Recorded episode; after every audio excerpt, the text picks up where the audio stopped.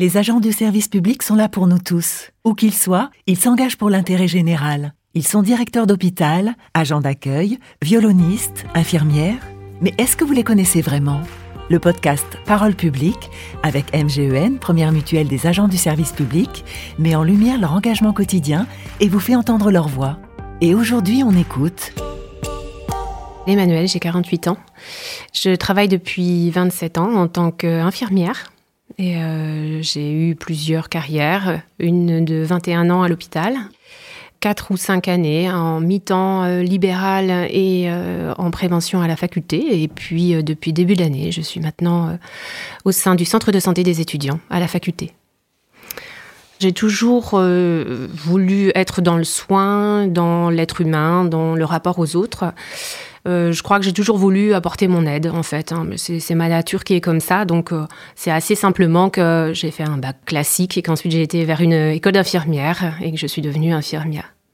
Mon quotidien au centre de santé des étudiants au sein de la faculté consiste d'abord à accueillir euh, une grande partie des étudiants, surtout en première année, pour faire des bilans de prévention, voir de façon un petit peu générale euh, comment ils vont, c'est-à-dire euh, voilà au niveau de la santé, au niveau économique, au niveau psychologique.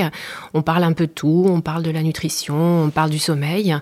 Je fais également des soins infirmiers comme des pansements, des injections, des vaccins.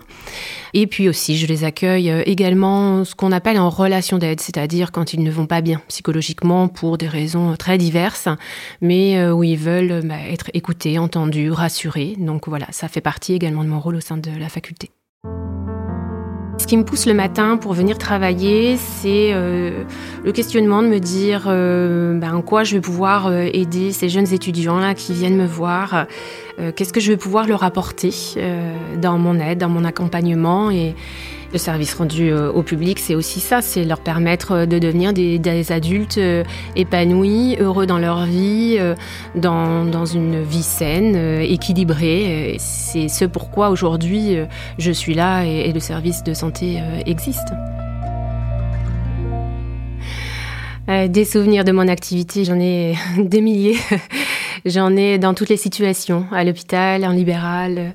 La première qui me vient en tête et qui résume un petit peu euh, notre métier, c'est une situation que euh, j'ai vécue quand j'étais à l'hôpital en service donc aux hématologie où il y avait un jeune papa, euh, voilà, qui était traité dans notre service, qui n'allait pas forcément très très bien et, et sa femme est arrivée au bloc obstétrical pour accoucher. Donc on, a tout fait pour euh, l'accompagner avec les perfusions, en fauteuil.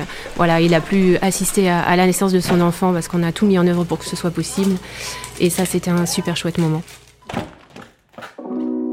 Les difficultés physiques que je peux rencontrer dans mon quotidien, il faut être très endurant.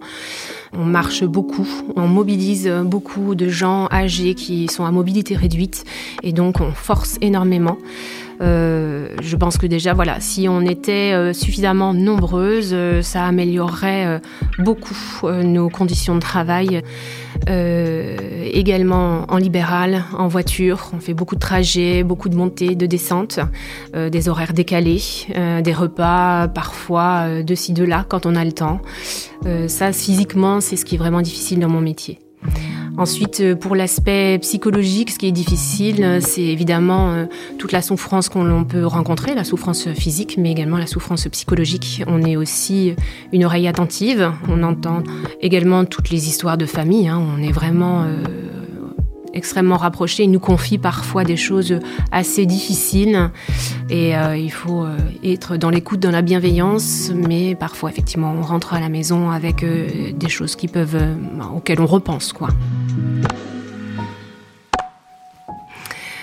Alors quand j'ai des moments un petit peu difficiles dans mon métier, je prends du temps pour moi, ça c'est important. Je pense qu'on a souvent tendance à s'oublier. Euh, donc euh, voilà, des choses qui me font plaisir, ça peut être appeler des amis, aller au cinéma, mais aussi je fais euh, de la course à pied en faisant en club des entraînements trois fois par semaine et également ensuite le week-end des trails nature. Donc ce sont des courses qui sont chronométrées, mais bon, pour lesquelles moi je prends juste du plaisir à passer un, bon moment et ça, ça me, ça me libère l'esprit. Je pense à rien, je, et je suis en pleine nature et ça, il n'y a rien de tel pour aller bien. Euh, ce que je pourrais dire aux jeunes pour devenir infirmier ou infirmière, euh, eh bien, c'est que c'est un métier qui est extrêmement riche, qui est extrêmement beau. On partage énormément de choses avec tous les patients dont on s'occupe. Euh, on leur apporte beaucoup, mais je pense que eux nous apportent aussi beaucoup sur nous-mêmes. C'est un vrai partage, un vrai échange. La valeur humaine est au cœur du soin et ça aujourd'hui parfois c'est un peu oublié.